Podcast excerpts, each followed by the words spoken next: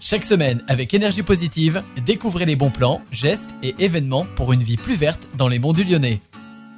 Bonjour à vous chers auditeurs, bienvenue dans la chronique. Moi c'est FX et aujourd'hui je vais vous faire plonger dans le monde des déchets et notamment du tri des déchets. Et oui, vous le savez, il faut trier, il faut réduire nos déchets. Ce sont pas seulement des actes responsables, mais c'est aussi une contribution essentielle pour préserver notre, ressource. Pour mieux comprendre, je vous donne quelques petits chiffres qui vont vous éclairer.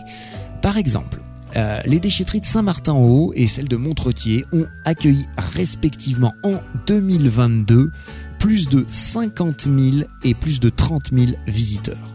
Euh, en 2021, par exemple, il y avait presque 6 000 tonnes d'ordures ménagères, les fameux sacs noirs, qui avaient été collectés. Et c'était 500 tonnes de moins que l'année d'avant. Donc on réduit les sacs noirs et en contrepartie, euh, les emballages, les fameux sacs jaunes, eux, ils voient euh, une certaine augmentation, à peu près 50 tonnes par an depuis 2 ou 3 ans.